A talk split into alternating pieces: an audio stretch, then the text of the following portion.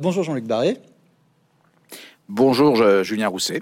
Bonjour, donc euh, je vous présente en quelques mots. Vous êtes euh, écrivain, euh, historien, éditeur, directeur des, éditions bouquins. Vous avez des, des racines dans la région. alors je le mentionne parce que on converse aujourd'hui dans le cadre d'un entretien organisé par Mola. Donc vous êtes né, vous avez grandi à Villeneuve-sur-Lot où vous avez euh, vous êtes euh, engagé aussi politiquement à Villeneuve-sur-Lot et on vous voit très souvent à Bordeaux, euh, souvent avec votre casquette d'éditeur. On se souvient de vous avoir vu récemment avec Catherine avec Michel Onfray ou pour parler du, du, bloc-notes de, de, François Mauriac. votre parcours il est très riche. Alors je retiens deux, deux aspects dans l'introduction là pour euh, euh, qui peut-être euh, peuvent nous aider à mieux comprendre le livre que vous publiez la semaine prochaine, Le corps d'origine. Premier point, c'est votre compagnonnage avec Jacques Chirac. vous avez été proche de Jacques Chirac, vous, avez collaboré à la rédaction de ses mémoires, vous avez publié un livre sur Jacques Chirac aussi il y a deux ans. Euh, et euh, le deuxième point, c'est votre euh, la biographie que vous avez publiée sur François Mauriac, biographie intime, il y a une dizaine d'années, qui fait aujourd'hui référence. Alors j'ai retenu ces deux trames parce qu'il me semble que votre livre est peut-être à la convergence de ces deux de ces deux sillons. Le corps d'origine, c'est un roman politique donc, euh, on sent que vous avez une bonne expérience, une bonne connaissance de, la conquête de l'exercice du pouvoir. Donc, ça, c'est peut-être la partie Chirac, je dirais. Et c'est aussi un texte euh, qui parle de comment on vit avec euh, ses secrets et sa vérité. Et dans la préface de votre biographie de, de Mauriac, j'avais noté cette phrase Comment ne pas voir tout ce que son univers romanesque doit à la part la plus clandestine de son être? Et la part la plus clandestine euh, de chacun d'entre nous, c'est peut-être finalement, et peut-être d'ailleurs la, plus véritable, c'est le cœur euh, de, ce texte, de ce roman, Le corps d'origine, euh, dont le personnage Guillaume Roussel a 58 ans. Il, est, il a tout réussi. c'est un homme politique accompli. Il a été ministre de l'Intérieur, Premier ministre. Il est favori pour l'élection présidentielle qui approche. Euh, il incarne une droite euh, familiale, traditionnelle, euh, avec une famille comme ça très soudée. Il est en tout point exemplaire. son parcours politique est un sans faute jusqu'au jour où, dans la dernière ligne droite, à l'approche de l'élection présidentielle, son nom est cité dans une affaire, dans un fait divers, par un site d'investigation. il est mis en cause dans l'assassinat d'un prostitué marocain retrouvé mort dans, un square à Paris. C'est le début d'un effondrement. Euh, il, subit, on va dire, l'opprobre, le soupçon, la, une sorte de, de, de, rouleau compresseur médiatique, et on se demande pendant tout le livre, pendant la lecture du livre, s'il va réussir à retourner la situation à l'approche du scrutin. Alors ça, je m'exprimerai pas sur cette question, puisque finalement, c'est le c'est ce qui tient le lecteur euh, du début à la, fin du livre. Euh, mais avant de parler de Guillaume Roussel et de ses vicissitudes, peut-être dites-nous comment euh, ce livre, comment vous l'avez écrit? Est-ce que vous l'avez, est-ce que c'est un livre auquel vous pensez depuis longtemps, ou est-ce que c'est un livre que vous avez écrit en réaction à certaines affaires de ces, dernières Je pensais par exemple à l'affaire Benjamin Griveaux. comment, comment, comment vous l'avez imaginé ce livre? Alors, moi, j'avais été assez intrigué par le déroulement d'un certain nombre d'affaires. Je pense à l'affaire Fillon, par exemple. Oui, on pense à l'affaire Fillon. mais l'affaire Cahuzac aussi, sur laquelle j'ai écrit un, livre qui s'appelle Des simulations. Euh, j'ai toujours été intrigué pour avoir fait de la politique, pour avoir été mêlé à ce milieu que j'ai toujours trouvé très romanesque, par la confrontation des caractères, par les jeux de pouvoir.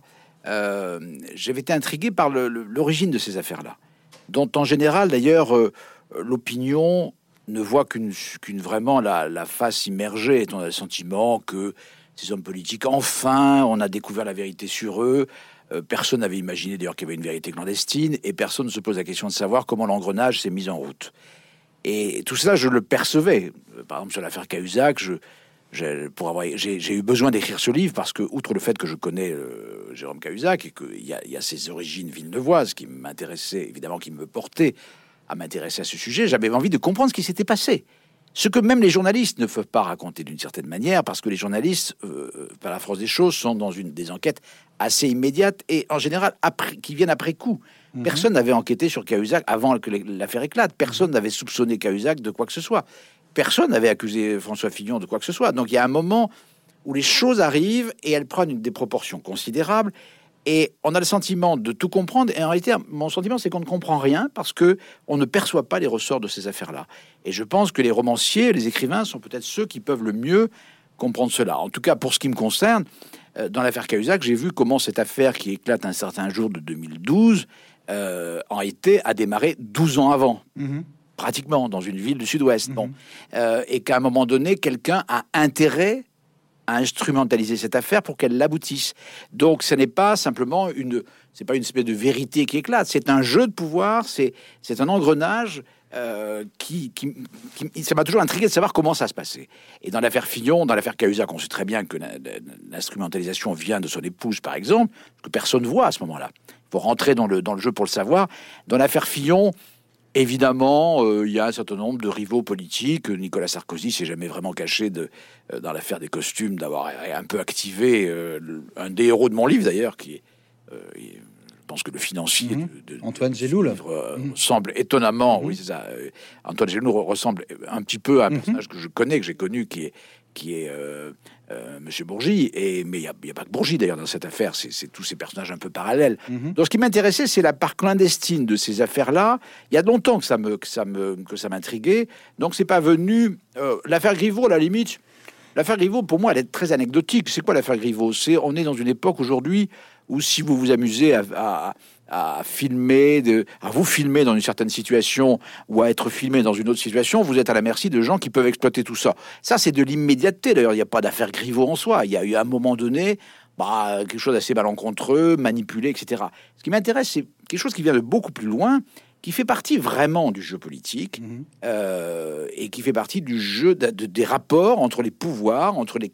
Par exemple, la droite, il y a toujours eu euh, depuis l'affaire Markovitch, euh, une tentative, et souvent réussie d'ailleurs, de déstabilisation. Jacques Chaban-Delmas l'a mhm. vécu euh, à une certaine époque dans, dans, l'affaire de son avoir fiscal, mais c'est l'affaire Clestream, c'est l'affaire Fillon l'an dernier, d'autres affaires ont éclaté du même genre.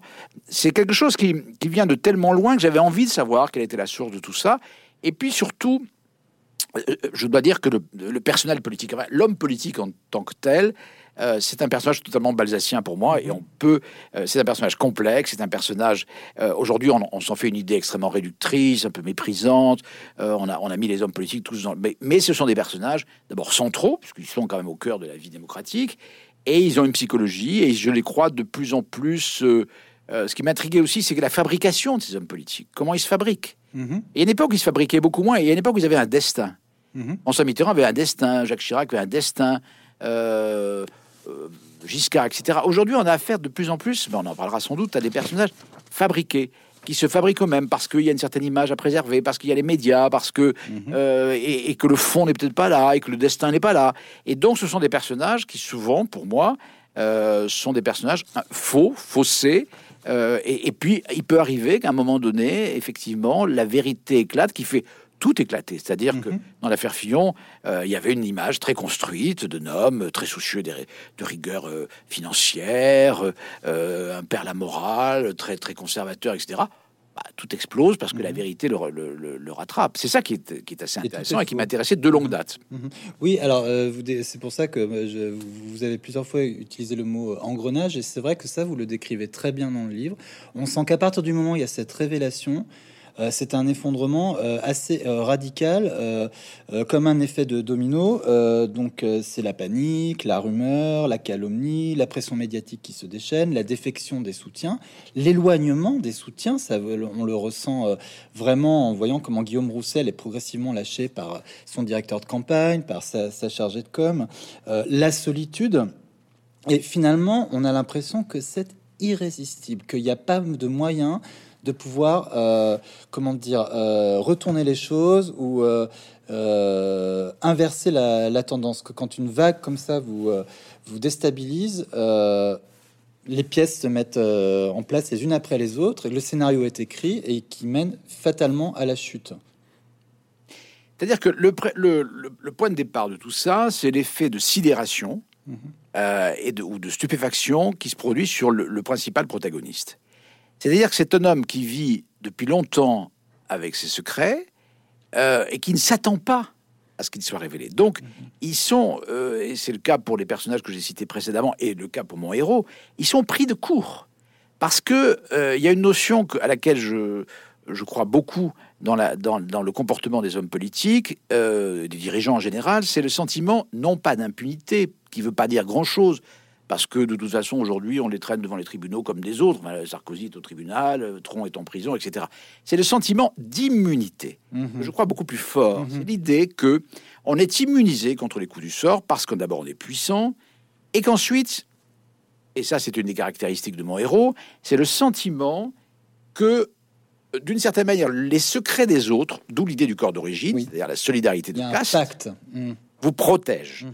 Autrement dit, à un moment donné, Roussel dit, enfin, je lui fais dire que il est, il est devenu ministre de l'Intérieur pour connaître les secrets des mhm, autres. Mhm. Et pourquoi connaître les secrets des autres? C'est aussi pour se protéger des siens. Si, euh, si vous avez un secret ou si j'ai un secret très particulier, mais que j'ai le sentiment qu'autour de moi, beaucoup de gens partagent ce même secret, alors il n'y a pas de raison que je ne sois pas protégé ou que vous ne le soyez pas.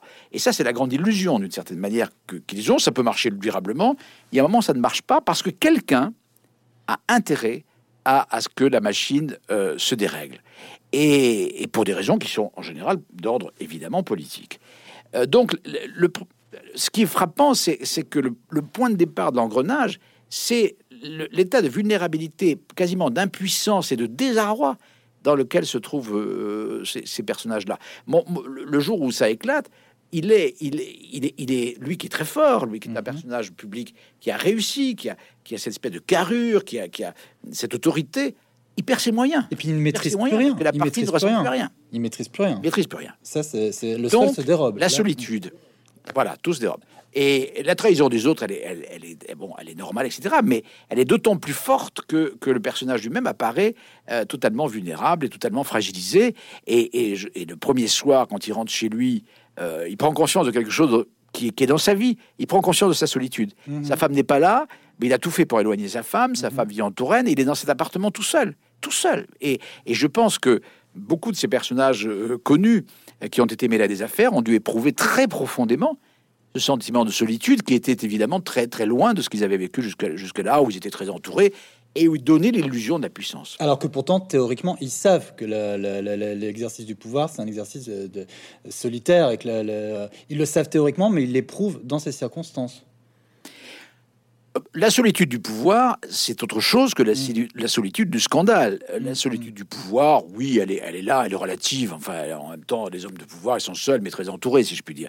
Euh, ils ont quand même des collaborateurs, et puis ils ont. C'est des exercices du pouvoir, peut être un exercice solitaire, mais la solitude de la perte du pouvoir, de la perte d'influence, du scandale, du fait de devenir du jour au lendemain un personnage mais il a une affaire dont, euh, dont on ne connaît pas l'issue, puisqu'il y a une certaine issue dans le roman euh, qu'on ne, donnera pas naturellement et qui, qui est pas d'ailleurs tout à fait morale en soi, mhm. Euh, mais il arrive politique, on va dire. d'autres. Voilà, elle est politique, mhm. mais il y a d'autres issues et et, euh, et, et, je pense que beaucoup de ceux qui ont éprouvé cela éprouvent une autre forme de solitude que celle du pouvoir. Alors, vous parliez de la, et la solitude. C'est-à-dire, c'est la solitude d'hommes qui ont vécu à côté d'eux-mêmes. C'est-à-dire, ce qui est très frappant dans la classe politique actuelle, encore une fois, je ne pense pas que ça lui soit réservé, mais c'est de plus en plus le cas, c'est qu'on a le sentiment euh, de, gens qui, à côté de ce rôle qu'ils assument, euh, à côté de personnages qu'ils ont construits, par exemple le personnage de Laurent Vauquier. Bon, mhm. Le personnage de Laurent Vauquier, on me dit que euh, certains acteurs me disent, ah, on a cru reconnaître Laurent Vauquier. Alors c'était un petit jeu en ce moment. Mhm. Certains me disent, c'est un tel, c'est un tel. Oui, oui, bah, oui, parce qu'en effet, on, on fait, personnage de Laurent Vauquier, par exemple, pour moi, c'est il est, il est complètement je, ne sais pas qui est cet homme-là. Je mhm. n'arrive pas à savoir qui est cet mhm. homme-là. C'est voilà un homme. C'est un hologramme. Par exemple, mhm. Voilà, il est à cheval sur un certain nombre de principes, euh, très très réservé sur le mariage gay, très très réservé sur des sur des questions de mœurs. Euh, et puis en même temps, on sait qu'il était très lié à Richard Descoings. Enfin, tout ça complique la donne. Alors pour l'instant, tout va bien. J'ai l'impression d'un personnage monolithique. Il n'y a rien qui passe. Ce sont des personnages un peu opportunistes qui s'adaptent aux situations. Mais quelle est la vérité de ces hommes-là? Or, je pense qu'on ne réussit pas non plus en politique sans une part de vérité. Il faut qu'à un moment donné, cette vérité soit là. Ce sont des personnages sans vérité. En, réalité, ce sont des personnages qui sont dans des rôles. Et vous le diriez aussi d'Emmanuel Macron? Non, pas totalement, bien qu'il y ait des parts chez lui euh, un peu. Euh, oui, enfin, c'est quelqu'un dont la vie privée a l'escalier. Je veux dire par là qu'on la, on la connaît, euh, mais en même temps, ça, ça, fait partie évidemment d'un élément de parfois de curiosité ou d'interrogation. Mais ce sont des personnages un peu moins parce que je pense qu'il y a un destin chez Macron tout de même il y a un destin, il y a des choix, il y a, un côté extrêmement transgressif, etc. Donc, je, en tout cas, un certain côté transgressif. Donc, je dirais pas totalement ça, mais en même temps, je, suis très frappé de voir qu'il n'y a pas de lien étroit, il n'y a pas de sensibilité qui, le relie aux Français, par exemple. On a un personnage un peu romanesque, un personnage un peu lointain, qu'on ne connaît pas très bien, euh, mais qui, qui s'identifie assez bien à ce que je dis en même temps. Alors, revenons à Guillaume Roussel. Donc, vous disiez qu'il ressent très, très, vivement sa solitude euh, le, soir de la révélation du scandale, quand il, se, quand il est seul avec lui-même à son domicile. Et là, il y a une autre scène, une des rares scènes dont je vais euh, que je vais dont je vais parler assez précisément euh, dans le livre parce qu'elle est marquante. Il, euh, déjeune avec le, le, président de la République, un certain Moulin du Tilleul, si j'ai bien retenu le nom. comme comme souvent, leurs relations sont très ambivalentes, voire très conflictuelles. tout, ça, tout ceci à fleur et moucheté. et alors moi, ça m'a beaucoup marqué parce qu'à l'issue du déjeuner, il comprend en fait que ce déjeuner dont il pensait que l'initiative venait du président a été en partie co-organisé par euh, sa chargée de com et euh, son directeur de campagne à son insu. Donc là, il mesure vraiment qu'il est très très seul. Oui, presque trahi. Oui, presque C'est-à-dire qu'il très C'est-à-dire qu'il y a un jeu, il y a un jeu de, il y a une rivalité très forte entre le président sortant euh, qui a 80 ans, qui a toujours détesté Guillaume Roussel, qui est un personnage, ça se rappelle un peu d'ailleurs, ça m'a je pense que j'étais un peu inspiré par la relation Giscard-Chirac, mais, mais le, le, centriste déteste absolument le mhm. jeune loup, mhm. euh, le jeune loup étant Roussel et le centriste étant ce vieux président qui a 80 ans. Je dis qu'après tout, il pourrait toujours se représenter, parce mhm. que tout homme politique à un certain niveau n'a pas de successeur, c'est bien connu. Euh, et donc, euh, il le reçoit lors de ce déjeuner. D'ailleurs, il organise un déjeuner de chasse, qui est assez drôle parce qu'il a toujours des formules assassines et il déteste les chasses et, les chasses à Chambord et ailleurs, et alors que Guillaume Roussel les aime beaucoup, en tout cas il est fasciné par le spectacle des chasses, et il organise un déjeuner de chasse, qui est un pied de nez terrible, qui est une manière de se moquer de lui, de le renvoyer un petit peu à sa, à, sa véritable nature, et qui plus est, ce déjeuner qu'il pense être un déjeuner de réconciliation a été organisé en effet à son insu par son directeur de cabinet qui ne l'est plus tout à fait, et par sa chargé de com qui ne va plus l'être. Mhm. Donc il sait qu'il est aussi, euh, il comprend que, le complot vient peut-être de ce côté-là. Il pense que le complot vient du côté du président et que une partie de son entourage a trempé dans ce complot. Donc effectivement, la machine se dérègle, il ne le comprend plus. Et, la seule personne finalement sur laquelle il va pouvoir compter, ce qui est très paradoxal, c'est sa femme. Oui. Alors que sa femme, il s'est éloigné d'elle et mm. et et qu'il y a un secret aussi, euh, euh, un secret qui, que, sa femme connaît sans doute, euh, dont lui ne sait pas si sa femme le, vraiment le, connaît, qui est celui de sa véritable sexualité. Oui, alors sa sexualité qui est plus ambiguë qu'il y paraît. Alors, puisque vous parlez de sa femme, Héloïse, parlons-en tout de suite. elle, paraît au début du livre assez effacée, un peu, on va dire, décorative. Hein. on a l'impression qu'elle fait partie d'une stratégie de com. On comprend très vite qu'elle n'est dupe de rien, qu'elle est parfaitement lucide, elle est assez courageuse. Et, finalement, Héloïse, elle est politiquement très habile. Euh, parce que euh, elle donne le change, elle est très solide, euh, elle, est d'une loyauté totale, c'est la seule finalement à l'égard de, Guillaume Roussel. Elle va même questionner le président sur son attitude frontalement. donc c'est le portrait d'une femme provinciale, un peu à l'écart, qui pour autant connaît les codes et les maîtrise. Oui, elle connaît les Enfin, moi, c'est, bon, j'ai beaucoup.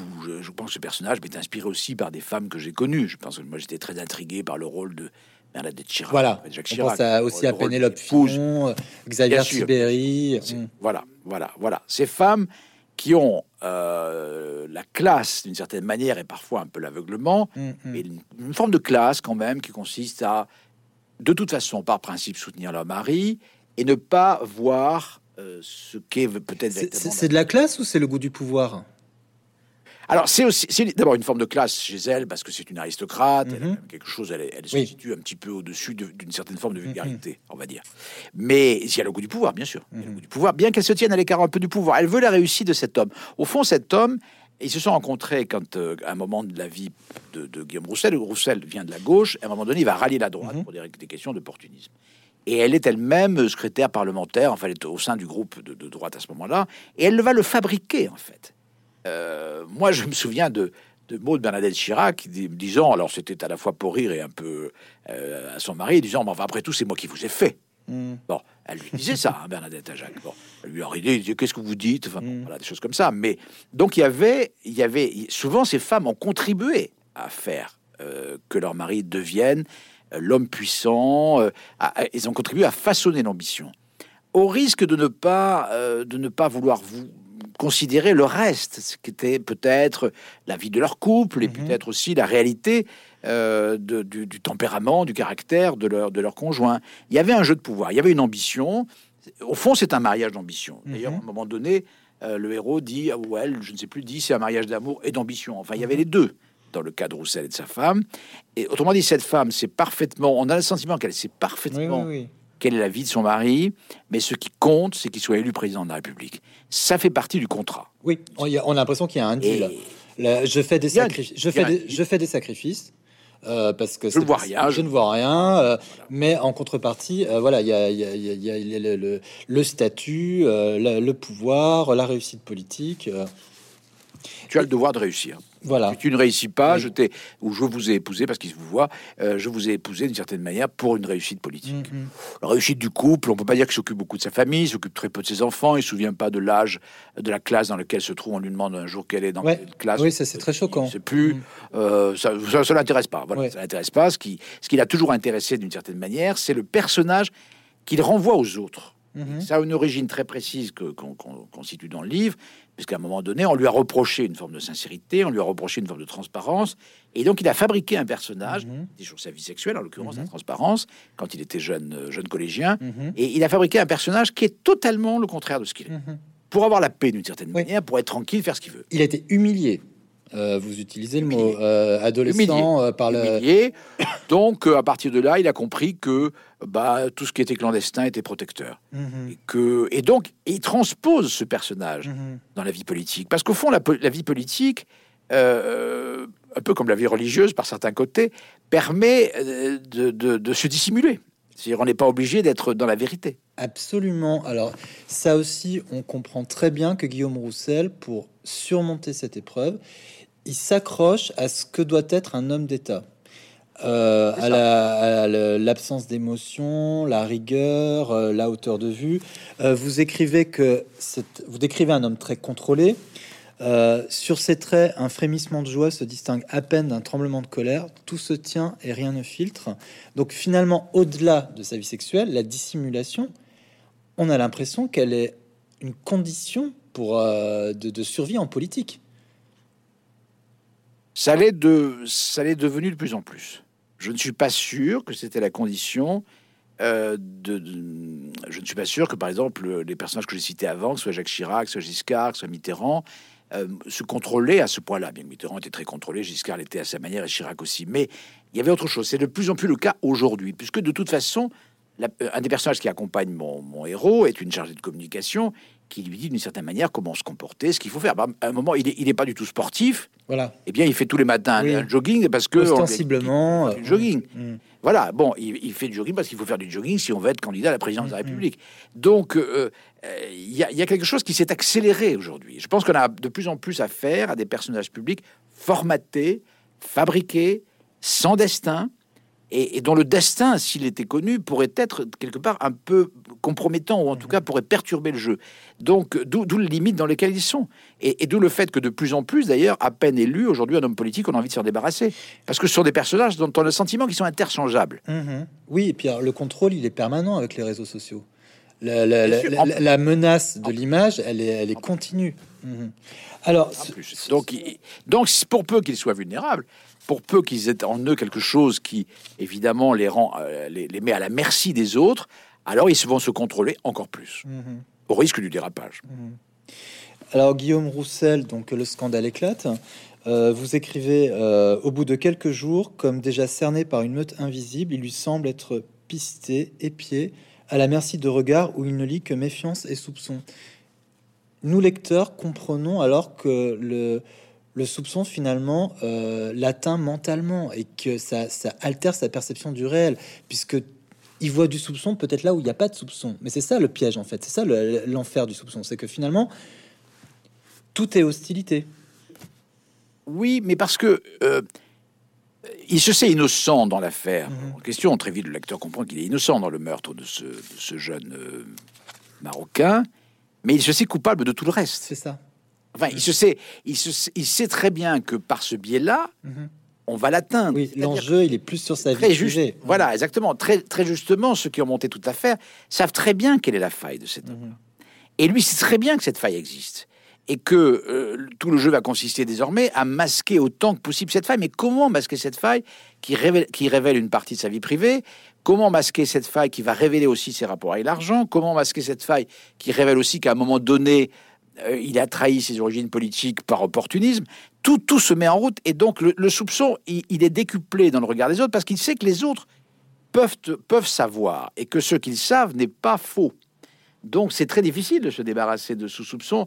Et, je pense que quand on est dans cette situation-là, je me souviens très bien de, de, Jérôme Cahuzac, je, je, le raconte d'ailleurs dans le, dans le livre que j'avais publié à ce moment-là, qui rentrait dans un restaurant et il m'avait dit, je lis le soupçon dans tous les visages. Mhm.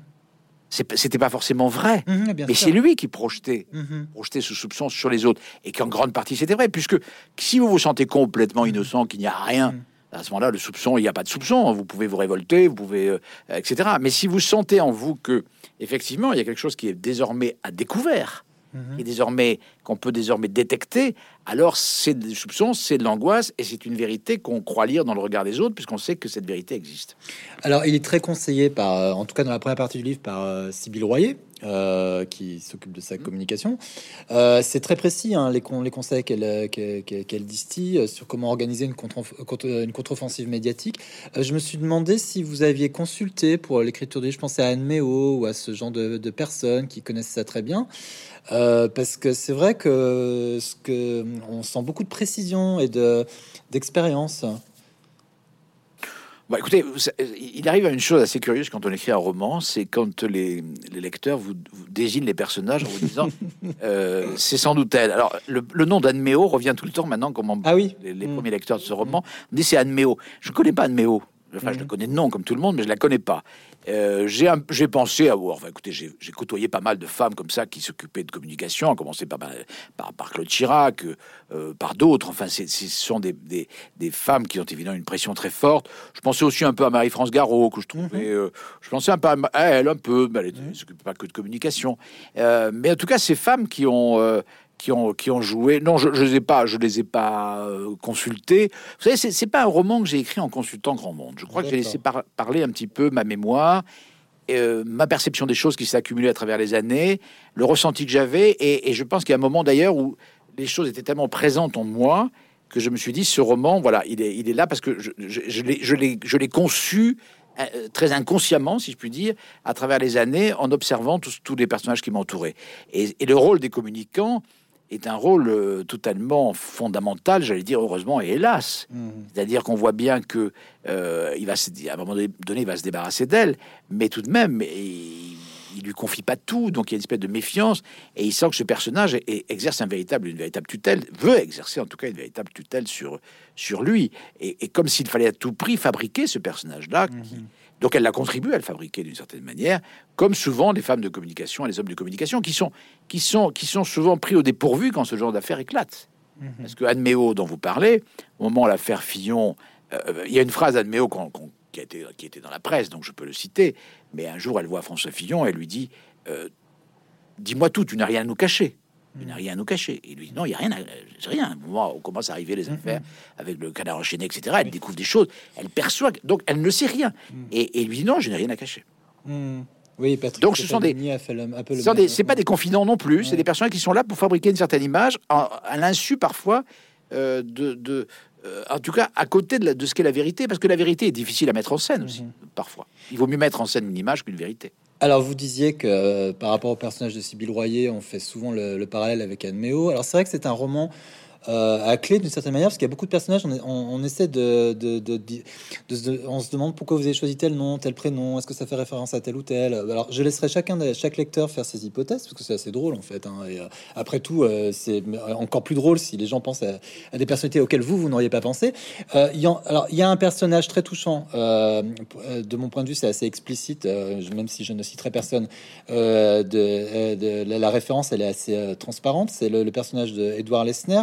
Et euh, je, parle de lui pour parler de l'homosexualité, du, euh, rapport de Guillaume Roussel avec son homosexualité. Donc, euh, Guillaume Roussel, son homosexualité, il la cache. on sent que vous parliez de l'humiliation qu'il a vécu adolescent quand il a commencé à, afficher cette homosexualité. Donc, on sent qu'il en, a peut-être un peu honte. et il se protège en fait de, de cette homosexualité en choisissant des relations tarifées, parce que sa hantise, c'est de tomber amoureux. C'est ça. Et puis c'est on est tranquille d'une certaine manière, c'est-à-dire que c'est terrible. Il a l'illusion d'ailleurs. Mm. Il a l'illusion. Oui, c'est terrible. Mais c'est d'abord c'était très pratiqué par une certaine bourgeoisie à une certaine époque. Je ne sais pas si c'est toujours le cas, euh, parce que toutes ces notions-là ont beaucoup évolué. Mais euh, à l'époque, on allait au bordel, bah, on pouvait être marié, avoir des enfants, tout ça. Ne, voilà, donc c'était assez facile. Mm. Euh, là, il y a de nouveaux systèmes, effectivement, des relations tarifées qui, qui ont pour lui l'avantage de participer de cette clandestinité. Mais il s'interdit de tomber amoureux. Ça, va au-delà de. Bien sûr. Hmm. Oui, parce qu'il est tombé amoureux une fois. Ouais. Tombé amoureux une fois. Et c'était très douloureux. Hmm. Et c'était dans ce collège, il a été humilié. Il est, et ça a été quelque chose de, bouleversant pour lui. Bon, et, à partir de ce moment-là, il a compris que euh, les choses se sont un peu emmêlées, puisqu'après il est devenu énarque, après il est devenu. Mais il a toujours préservé cette, ce côté trouble mais pour lui-même, d'une certaine manière, et très peu de gens étaient au courant. Et donc, il s'interdit de tomber amoureux parce que tomber amoureux, c'est évidemment c'est inconciliable avec la vie, la vie qu'il veut avoir, avec la vie politique qu'il veut avoir, etc. Il est inimaginable d'afficher des liaisons euh, masculines ou même féminines, d'une certaine manière. Euh, donc, il a choisi le mariage. Euh, il a tenu à ce mariage, il a tenu d'ailleurs à ce que ce mariage ait vraiment lieu de manière très officielle et pas comme sa femme aurait pu le, euh, le, souhaiter à un certain moment, un mariage qui, serait fait comme ça, euh, de manière, euh, non pas clandestine pour le coup, mais, mais, de manière discrète. Pas du tout, il veut que ce mariage soit, soit là. Ce mariage, c'est une protection, c'est une garantie, et c'est la possibilité de préserver sa liberté, de préserver à côté de l'homme public l'homme officieux, l'homme clandestin, qui part dans des hôtels sur la côte suisse mhm. ou, sur la côte d'Azur, qui va avoir effectivement et qui a, qui a un, une sorte de garçonnière mhm. euh, dans laquelle il reçoit, il reçoit, il ne revoit jamais le même garçon. Euh, pour, pour, brouiller les pistes, avec l'illusion, là il va évidemment quelque chose va se dérégler, mais avec l'illusion qu'il a suffisamment brouillé les pistes. Mhm. Il y a le désir de brouiller les pistes pour, pour, ne, pour simplement pour, pour, ne pas, pour ne pas abîmer son image d'homme public et ne pas retrouver la situation qu'il a connue adolescent, où subitement la révélation de, sa, de son homosexualité, je préciserai d'ailleurs plus bisexualité qu'homosexualité, mhm. mais enfin en tout cas d'une sexualité qui n'est pas acceptable, qui plus est, et pas conciliable avec ses idées, mhm. puisqu'il se trouve aussi en avec les idées qu'il a choisies. Les idées qu'il a choisies par mhm. opportunisme, sont pas, on ne sent pas que ce soit vraiment les siennes, mais il pousse très loin. Il pousse très loin, il se fait le chantre de la famille, on en a connu des comme ça. Hein, ouais, alors justement le chantre de la famille, le chantre d'une sexualité mmh. normale, entre guillemets, le chantre de, euh, des valeurs, euh, euh, enfin de toutes les grandes valeurs, et puis le chantre aussi de la rigueur financière, enfin tout cela. Quoi. Donc, il a composé tout ce personnage-là pour réussir. Et c'est inconciliable avec le, secret qu'il porte. Mais après tout, ce secret, ça le rend pas malheureux d'avoir une double vie. Bah, ça le rend pas malheureux. C'est, ça le rend pas malheureux, mais il y a quand même. Alors, c'est un, un, tricheur, mais il y a quand même un drame personnel parce que s'interdire de tomber amoureux, c'est se priver quand même de, de, de, de, voilà, de la, passion amoureuse, c'est quand même finalement euh, ce qui rend la, la vie digne d'être vécue. Alors moi, je vois ce Guillaume Roussel comme, un homme finalement qui ne vit pas, qui, euh, qui, qui s'interdit. Posez-vous la question de savoir si la plupart des hommes politiques Mm. Euh, aujourd'hui ou même hier, on, sont des gens qui n'ont pas été contraints de dissimuler leur vie. Mm. C'est peut-être le malheur de l'homme politique finalement. Mm. C'est le malheur, puisqu'au fond on les juge. Ce sont des, ce sont des reflets. Mm-hmm. L'électorat de Guillaume Roussel, c'est inconciliable. Peut-être qu'il est malheureux, mais en même temps, il y a un bonheur dans la réussite. Mm-hmm. Quand il dit, par exemple, à un moment donné, il parle de sa femme, il, a, a un peu de remords, mm-hmm. un peu de remords, bon, finalement, je me suis mal comporté avec elle, peut-être qu'elle est malheureuse. Mais enfin, en même temps, elle a eu tous les avantages du pouvoir. Mhm. Et donc, c'est une manière d'expliquer que pour lui-même, le jeu de pouvoir euh, éclipse non pas la libido, mhm. mais relativise l'importance mhm. d'être de tomber amoureux. Et puis, il est tellement centré sur lui-même qu'on le sent pas tellement. Euh, il est dans son personnage, et ce personnage n'est pas fait pour tomber amoureux. Parce que tomber amoureux, c'est de redevenir vulnérable. Je ne sais pas s'il est vraiment malheureux. Il, se découvre. Euh, la manière dont il, il va gérer toute l'affaire prouve qu'il a en lui des ressources qui lui permettent de dépasser finalement cette cette, éventuelle tristesse de ne pas être, de pas tomber amoureux. Je, je, suis pas sûr qu'il ait jamais cherché ça. Il est tombé amoureux une fois. Et je pense qu'il y a des chagrins d'amour dans la vie des êtres qui, qui, qui, euh, qui, font que après on se protège beaucoup de tous les chagrins d'amour. Alors, on a vraiment souffert une fois, parce qu'on a eu envie de souffrir deux fois. Alors, vous parliez de la... des êtres. vous parliez de la de la duplicité assez radicale euh, qu'incarne Guillaume Roussel, mais c'est quelque chose qui est toujours surprenant de mon point de vue, mais finalement assez classique. Hein. On voit des hommes politiques, euh, on voyait peut-être c'est moins le cas aujourd'hui, qui défendaient des valeurs euh, euh, diamétralement opposées à ce qu'était leur mode de vie euh, et leur, leur intimité.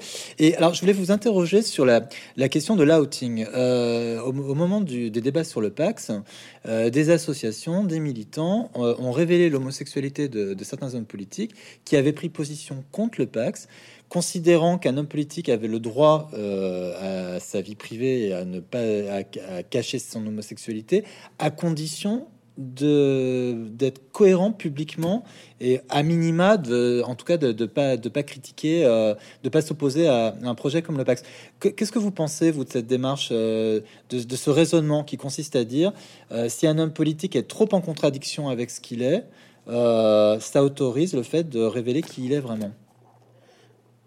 Écoutez moi je, à l'époque je me souviens très bien de cette affaire et, je vois très bien de quel, quel ministre, mm-hmm. quel ministre il s'agissait.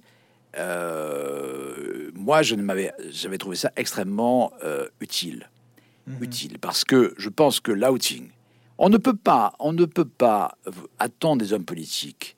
Ce qu'on nous dit tout le temps, il faut que soit dans la vérité, il faut que, euh, voilà. Comment faire confiance à quelqu'un qui triche mhm. sur ses idées et sur sa vie privée? Mhm. Comment être On peut, on peut être tout à fait hostile au, Pax, au mariage gay, mais quand on est au mot, oh, la moindre des choses, c'est discret si on le sait, si on le sait déjà, ça paraît contradictoire, mais si on ne le sait pas, mm. ça, relève de l'imposture. Mm-hmm. Ça relève de l'imposture, puisque de toute façon, on privilégie euh, des idées qui vont vous permettre d'être réélu, de conforter un personnage public, qui est donc de toute façon dans le mensonge. Et, la personne en question à l'époque qui était qui voulait défiler, et c'est Act Up, je crois, qui avait, dénoncé cela, à mon avis, à juste titre. Euh, aujourd'hui, vous savez, la vie, la vie privée et la vie publique sont totalement mêlés chez les hommes publics. Mhm. C'est eux qui ont voulu ça. C'est mhm. eux qui ont voulu ça. À un certain moment, on a bien vu, y compris au niveau de la présidence de la République, tout a commencé avec Nicolas Sarkozy, plus ou moins un peu François Mitterrand, euh, ont rendu leur vie privée, euh, euh, l'ont placé au centre du... En tout cas, on en fait un argument de, de je dis pas publicitaire, mais en tout cas, c'est quelque chose qui est apparu. Et je ne crois pas qu'aujourd'hui, on puisse passer à côté de ça. C'est comme ça, c'est peut-être très injuste. Il y a des hommes publics qui savent préserver leur vie privée, mais d'autres qui jouent avec cela. Et aujourd'hui, euh, ce qui est vrai, c'est qu'on ne peut plus se permettre, et ça me paraît une très bonne chose, d'afficher des opinions qui sont en totale contradiction avec la vie que l'on mène parce que, ou alors c'est une forme de liberté supérieure, on peut dire, effectivement, j'ai telle vie, mais je pense au contraire. Mhm. Souvent, ça n'est pas le cas. C'est pas une forme de liberté, c'est une forme, une façon de préserver une carrière, de préserver une image, de jouer le jeu d'un électorat. Écoutez, on a connu ça avec l'Église, euh, euh, on le connaît avec le monde politique, on a bien vu, ça s'appelle l'hypocrisie. Vous parliez de Mauriac tout à l'heure. Mauriac avait une part d'hypocrisie au passage, mais, mais il y avait aussi une part de souffrance par rapport à ça, et puis il venait d'un certain milieu. Il est arrivé à Mauriac de donner des leçons notamment euh, toute l'origine du différent avec Roger Perfit dans les années 60, où Mauriac s'était amusé, à propos des amitiés particulières, à dénoncer l'exploitation que Roger Perfit faisait euh, des, jeunes garçons. Et effectivement, Perfit a eu raison de lui rappeler ce qu'était sa propre vie. Donc on peut pas. Il y a un moment, ça s'appelle le pharisaïsme, ça s'appelle mhm. l'hypocrisie, mhm. et je pense que ça n'est pas, ça n'est pas. Je dis pas que c'est pas tolérable. Aujourd'hui, vous découvrez des, affaires comme l'affaire du Hamel, par exemple. Mhm. Voilà, ce sont d'ailleurs très souvent ceux qui cachent leur vie privée, ce sont des professeurs de morale. Mhm. Oui. Euh, ce sont des gens qui, vous donnent des leçons de morale en permanence. Mhm. Sur, mhm. Et il y a une gauche morale de ce point de vue-là. Il y a une gauche morale qu'on a, qu'on a vu, moi, que j'ai retrouvé à travers l'affaire, l'affaire Cahuzac, mais qu'on retrouve dans l'affaire du Hamel. Ce sont des gens qui sont euh, de, de, grands notables, en général des professeurs de droit, ou en tout cas des gens qui sont des personnages qui ont, qui ont une espèce de pouvoir, etc., et qui cachent effectivement, qui sont, qui sont vraiment des gens qui, qui, vivent le contraire, dont, la vie est exactement le contraire de, ce qu'ils professent. Eh bien, il y a un moment où il est juste que ça, que je dis pas que ça se sache. Moi, je suis pas pour la délation. Je suis pas pour la délation. Je dis qu'il n'y a rien d'anormal à ce qu'à un certain moment, on rappelle à des personnes que les idées qu'ils défendent euh, ne sont peut-être pas en accord avec ce qu'ils sont profondément. Et je, et je pense qu'un homme politique ou une femme politique doit être en, accord avec ce qu'elle est et que ses idées soient en accord aussi avec euh, sa vie, d'une certaine manière, ses choix de vie. Mm-hmm. Sinon, sinon, quelle est la, paire de vérité? Elle est où la vérité? Elle, mm-hmm. elle n'existe pas. Et alors moi, je, je crois que, vous savez, quelqu'un comme Bertrand Delanoë avait eu le courage de, dire, que, mais c'est même pas une question de courage d'ailleurs, et ça ne lui a pas porté tort, je sache, puisqu'il a été élu deux fois maire de Paris. Euh, et puis j'allais presque dire qu'une fois que les choses sont dites, euh, elles n'existent plus d'une certaine manière, mais évidemment, il vaut, il vaut mieux que les idées que l'on professe soient en accord, encore une fois, avec ce que la vie que l'on a. Et ça me choque pas. Et, c'est le piège dans lequel tombe d'ailleurs la plupart des scandales ont éclaté autour de cela. Euh, même l'affaire Markovitch, il y a des années, euh, le couple Pompidou n'était pas du tout euh, suspect de ce dont on les a accusés, mais ils avaient une vie mondaine, etc., qui, les a rendus sans doute assez vulnérables, et des fréquentations qui les ont rendus vulnérables. On est loin de ça, c'est pas exactement le même sujet. Mais aujourd'hui, je pense que personne ne pourra passer à côté de si par cas ces, personnes-là, et j'en vois, j'en vois, j'en vois qui ont des idées aujourd'hui qui prennent des positions qui sont très dangereuses à mes yeux parce qu'elles ne reflètent pas la vérité de, leur, de leur personne. Alors vous disiez on ne sait pas où est la vérité, alors ça c'est très romanesque.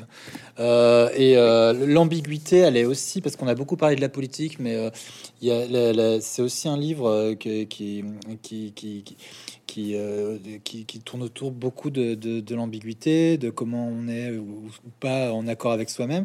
Et euh, il y a, moi, ça m'a fait penser, il y a toute une tradition littéraire finalement de ces personnages, alors souvent homosexuels, euh, qui travaillent beaucoup à dissimuler leur homosexualité, leur, leur désir profond.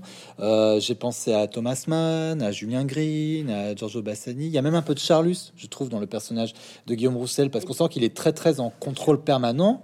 Euh, ça, c'est des influences qui comptent pour vous? Oui, bah, en tout cas, c'est évidemment c'est quelque chose de tout à fait de, tout à fait fascinant. Moi, quand j'ai publié le le, journal de Green, euh, je peux pas dire que j'ai pas été. Euh, enfin, le journal de Green est absolument sidérant parce que voilà un personnage, un écrivain qui a bâti totalement sa réputation d'écrivain sur l'inverse de, de, ce qu'était sa vie, jusqu'à dire par exemple qu'il avait une vie chaste alors qu'on voit dans ce premier. Oui, non, pas du tout. totalement débridé. Bon. Alors, j'allais dire que sur un écrivain, c'est pas très grave. Hmm. C'est pas très grave pour un écrivain, parce qu'après tout, un écrivain, il peut vivre dans, dans l'ambiguïté, il peut vivre avec des masques, euh, et puis que rien ne lui porte tort aussi longtemps, d'abord qu'il a du talent, et que, et que la cohérence de l'œuvre. Aujourd'hui, par exemple, chez Mauriac, on m'a beaucoup reproché d'avoir révélé son homosexualité. Et or, je, je, crois que ça a éclairé, ça a aidé à comprendre ce qu'était son œuvre. Mhm. Et donc, ça ne l'a pas desservi. Euh, et puis, je pense que le secret d'un certain nombre d'écrivains catholiques est aussi lié au contexte de leur époque. Bon, certains ont eu du courage comme Cocteau, euh, d'autres ont eu moins de courage comme Mauriac ou, euh, ou, Green. Mais c'est pas des jugements qu'on peut porter de manière aussi abrupte. C'est pas la même chose qu'un homme public. Mhm. Euh, après tout, j'allais presque dire, et je suis assez d'accord avec Proust sur l'idée qu'au fond, la seule chose qui compte, c'est l'œuvre plus que, plus que l'auteur. Sauf quand la vérité de l'auteur, ou plutôt la vérité de l'œuvre, a besoin pour être éclairée de la vérité de l'auteur. Mhm. Ça, ça compte. C'est-à-dire qu'à un moment donné, vous avez bien que Mauriac, on l'avait enfermé à force, à, force dans l'idée d'un espèce d'écrivain catholique, bien pensant, etc. C'était exactement le contraire de tout ça. C'était pas quelqu'un. Oui, puis peut-être, et... peut-être que ce secret aussi, il, euh, il prédispose ses auteurs euh, à comment dire, à savoir particulièrement bien euh, parler de la nuance. De, on revient au terme d'ambiguïté, du non-dit. Donc ça c'est une matière littéraire passionnante. Tout à fait. Moi, je suis. c'est peut-être aussi une des raisons pour lesquelles j'ai écrit ce, livre, parce que je suis fasciné par ce, par ce, cette part de clandestinité que qui peut y avoir chez chacun d'entre nous, sans doute. C'est les personnages qu'on se compose et puis la vérité de ce que l'on est. Mm. Mais euh, en politique, c'est c'est encore autre chose parce que dans le pouvoir, l'époque dans laquelle nous sommes aggrave les, les, défauts de tout ça et pas les mm. qualités de tout ça. Mm. Je pense que chacun. Euh, j'entends Jacques Chirac me dire un jour, chacun doit cultiver son jardin secret. Je plains, je plains ceux qui n'en ont aucun et, il avait son jardin secret. Ce jardin secret, c'est le musée du Quai Branly. C'est une forme de culture qu'il avait, qu'il masquait. Mais et il lui est arrivé de composer des personnages qui n'étaient pas forcément en accord avec ce qu'il était. Mais je peux pas dire qu'il ait beaucoup triché d'ailleurs, parce qu'on savait aussi ce qu'était sa vie par ailleurs. Mais, mais sur un écrivain, c'est autre chose. Je pense que moi, ça me fascine beaucoup chez les écrivains de pouvoir. Je pense que euh, un des problèmes d'aujourd'hui de la création, c'est l'autofiction à mes yeux, c'est-à-dire l'aveu immédiat. Quand vous avez 25 ans, vous écrivez votre premier livre, regardez Édouard Louis. Edouard, mhm. lui, c'est quelqu'un qui d'emblée aura révélé beaucoup de choses. Il est à son troisième, quatrième livre, ses livres sont de plus en plus petits. On l'impression, on se dit qu'est-ce qui va de la suite, après c'est quoi Mais une fois qu'on est passé aux aveux, il reste plus rien. Et Mauriac disait très justement ça d'ailleurs. Si je dis tout, qu'est-ce qui restera pour, pour le reste de mon œuvre Donc ça, je peux le comprendre, d'autant plus que chez Mauriac, y a beaucoup de clés. Et ce jeu avec la fiction, avec la vérité, euh, qui m'a sans doute inspiré aussi ce livre, et qui me fascine. Je suis pas quelqu'un qui, qui pense qu'il faut dire la vérité toute la journée. Je pense mhm. qu'au contraire, il faut savoir préserver beaucoup de mhm. mystères et beaucoup de, de, de, de, distance par rapport à. Mais dans le pouvoir, il peut arriver que tout cela confine à l'imposture. L'imposture en littérature, ça n'a aucune, c'est pas grave du tout. C'est même quelque chose que j'ai presque envie de recommander. c'est stimulant. Mais l'imposture dans l'action et le pouvoir, c'est encore autre chose parce que beaucoup de choses à ce moment-là sont faussées. Et, et dans l'époque dans laquelle nous sommes, effectivement, ça devient difficile à tenir. Alors hier, Emmanuel Macron a annoncé la, suppression ou la transformation de l'ENA. Le livre s'appelle Le corps d'origine parce que Guillaume Roussel, euh, il fait l'hypothèse qu'il va être protégé par euh, ses, amis énarques, euh, par la haute fonction publique. En fait, ça, ne se vérifie pas du tout. Il est, il le, oui, le corps d'origine. D'ailleurs, un jeu, il y, a, un jeu évidemment sur le titre, qui à la fois son propre corps d'origine mmh. et, évidemment d'abord cette appartenance à une école euh, qu'il est na, dont il dit à un moment d'ailleurs, nous sommes tous, nous sommes tous des faussaires. Enfin, il lâche, il lâche des trucs quand même, des choses, mais personne ne comprend ce que ça veut dire, ou tout le monde le comprend très bien. Euh, oui, bien sûr, il, est énarque, il a, il a pas été un brillant énarque, mais enfin, il s'est sorti, il est sorti, enfin, pas brillant dans ses études, mais il est sorti très haut, et il a l'illusion, qui est pas d'ailleurs totalement une illusion, parce que ça a fonctionné longtemps, que euh, dans ce corps d'origine, euh, on, dit souvent d'ailleurs qu'on est protégé par un corps d'origine. Et vous observerez d'ailleurs que euh, un certain nombre de, personnes qui ne sont pas issues de corps d'origine sont moins protégées dans la vie publique que d'autres euh, qui sont énards, qui sont dans des communautés particulières ou qui sont issus de, qui ont des origines protectrices, si je puis dire.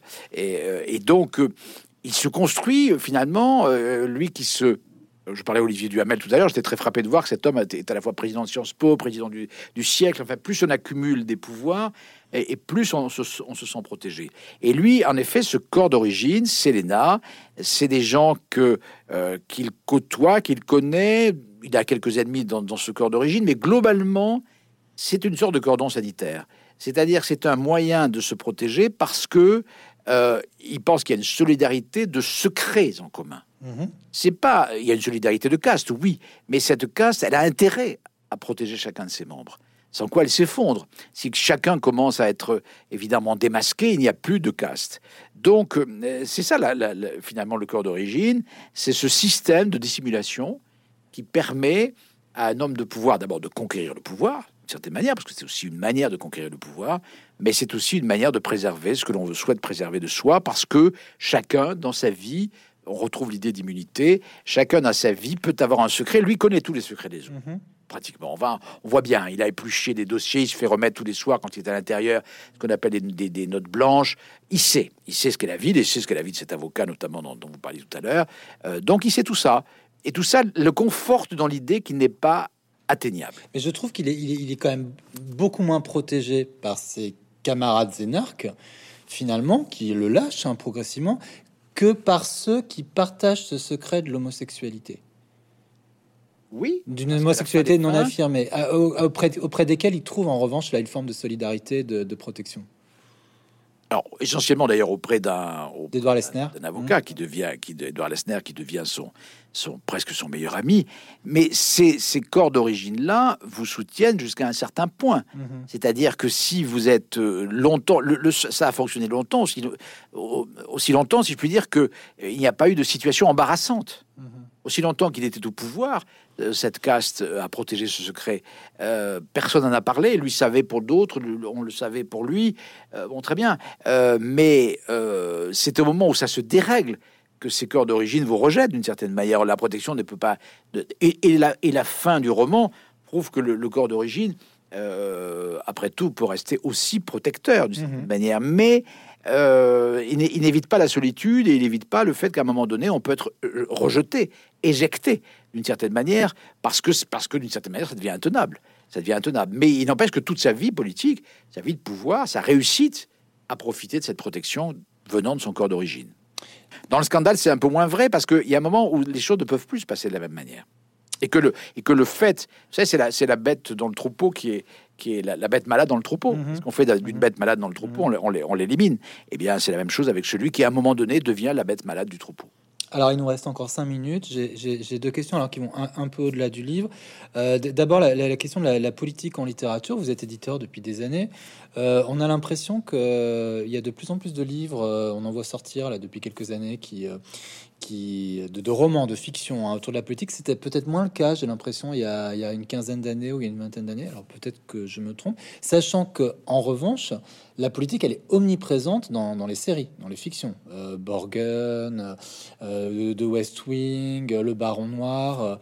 Euh, est-ce que, est-ce que ça, pour vous, ça, ces séries, vous les regardez Est-ce que ça a une influence sur finalement ce que proposent aujourd'hui les maisons d'édition et le fait qu'on a l'impression qu'il y a plus de politique en littérature? Euh, d'abord, je vois pas beaucoup de politique en littérature, pardon de vous dire ça. J'en vois mm. beaucoup dans les séries, mais pas beaucoup. Bah, je pense à, Gilles Boyer, à, Robert Namias. On voit quand même. D'accord. Bon, mais entendu, d'accord. Il y a des, vous voulez dire qu'il y a des journalistes qui écrivent des romans politiques. Oui. Mais des, véritables romanciers. Bon, je peux plus Robert Namias pour qui j'ai le plus grand respect. Mais enfin, il vient, il vient du journalisme plus que du mm. roman directement. Je mm. trouve, je dirais que les, romanciers, les, romanciers, euh, sont romanciers d'origine. Euh, s'occupe peu de politique. S'intéresse trop, s'intéresse très peu à la politique. Mm. Et il participe de, de, de il s'intéresse à d'autres sujets qui sont des sujets plus sociaux. Bon, après, avec toute cette mode qui veut qu'un jour, quand, quand, on parle de, on voit bien ce qui se passe aujourd'hui autour de la, autour d'un certain nombre de thèmes, comme de l'inceste et du viol, et subitement, ça devient un sujet. Euh, on peut pas savoir le nombre de, de, manuscrits que nous recevons, mm. nos éditeurs, sur l'inceste et le viol en ce moment. Donc mm. voilà. Mais des sujets comme la politique, il y a peu de romanciers qui sont intéressés en fait. Parce que c'est un monde qu'il faut un peu connaître pour s'y intéresser. Et, qu'il y a une espèce d'a priori, de jugement assez. Une espèce de défiance. Il n'y a, pas, a pas eu de grands romanciers qui ont, qui ont écrit jusqu'à présent. Je ne dis pas que je suis un grand romancier, mais, mais qu'il n'y a pas eu de romanciers qui ont vraiment écrit. C'est vrai pour les séries. On voit, on voit à tort d'ailleurs, parce qu'on voit l'attrait que ça suscite on voit l'attrait que ça suscite, c'est passionnant parce qu'on rentre dans ce monde-là, tout se joue dans ce monde-là, comme dans d'autres mondes d'ailleurs. Mais c'est un monde de passion, c'est un monde de confrontation, c'est un monde où l'amour, où les jeux de pouvoir, où l'ambition créent évidemment des, des, mondes qui sont totalement romanesques. Et, des mondes qui auraient pu inspirer Balzac, comme Balzac était inspiré par d'autres aspects de la mhm. société. Euh, donc moi, je regarde pas beaucoup les séries, je vous l'avoue, parce que je passe beaucoup de temps à lire, à écrire mais je sais, je vois bien l'attrait que ça suscite, et je pense en tout cas que le monde politique, la vie politique aujourd'hui, est peut-être plus intéressante encore que jamais pour les, pour les romanciers. Je pense que c'est les romanciers qui peuvent nous aider à mieux comprendre, à décrypter aussi ce qu'est devenu ce monde-là, ce qu'il est aujourd'hui, c'est-à-dire un monde un peu en déshérence, curieusement, un peu un monde qui, attire de moins en moins les, talents, un monde qui est devenu suspect, un monde qui euh, qu'on connaît mal, sur lequel il y a beaucoup de préjugés, et, qui, qui, installe une forme de fragilité aussi dans le rapport qu'on a au sein de la société, puisque dès l'instant que le pouvoir lui-même est discrédité, ou en tout cas n'est un pouvoir qui n'est plus estimé, tout le reste a tendance effectivement à se déliter. Très bien. Alors pour, euh, pour finir, euh, parlez-nous peut-être quelques minutes de votre projet au sein de votre nouvelle maison d'édition, finalement, parce que Bouquin, qui était une collection, devient une maison d'édition à part entière, si j'ai bien compris. Qu'est-ce que vous allez nous proposer en fait?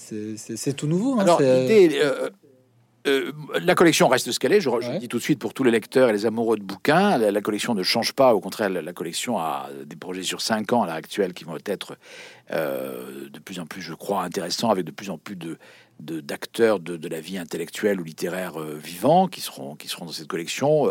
À la rentrée, Elisabeth de Fontenay, par exemple, qui rentre dans la collection au mois de au mois de euh, d'octobre. Une, surprise sur Marcel Proust, parce qu'on parle beaucoup des 75. Oui. Mais nous aurons une surprise. Introuvable. Euh, autour, autour, voilà, voilà. Mais, mais, mais, celui que je vais publier sera encore plus introuvable. Ah d'accord. au, mois de, au mois de novembre. Non, bon, l'idée, si vous voulez, c'était de... Euh, cette idée est née, d'ailleurs, au sein du groupe Editis pour lequel je travaille, de développer la marque bouquin euh, autour de ce que j'ai pu faire chez Robert Laffont dans la collection, mais bien sûr, mais des publications euh, style Catherine Ney, Frédéric mhm. Martel, enfin des auteurs mhm. que je que j'avais amenés chez Robert Laffont, qui d'ailleurs tous m'ont rejoint pour cette nouvelle aventure, qui nous permettra, si vous voulez, de publier. Nous allons avoir une véritable rentrée littéraire, d'avoir de publier au fond tout ce que nous publions en bouquin collection qui est un peu patrimonial mhm. le sera dans le domaine de la création, des créations et des idées, du mouvement des idées.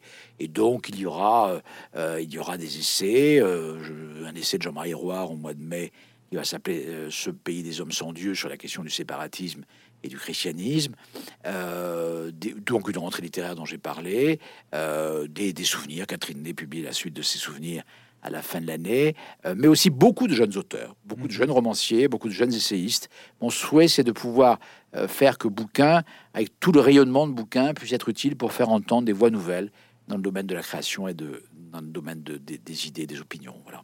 Donc il y aura une cinquantaine de titres par an et qui, qui, seront publiés dans cette maison, euh, avec des, passerelles entre la collection et la maison, et parfois d'ailleurs des, des, choses différentes, mais à un moment donné, les choses ont vocation à se rejoindre. Parfait, merci beaucoup Jean-Luc Barré. Le corps d'origine, euh, c'est en librairie. Donc c'est pas chez, chez Bouquin, c'est chez Grasset. Et euh, Grasset, voilà. j'avais publié un roman précédemment aussi. C'est passionnant et euh, en librairie donc le 14 avril. Ouais. Bonne journée. Merci. Merci. Merci. Bonne journée à vous.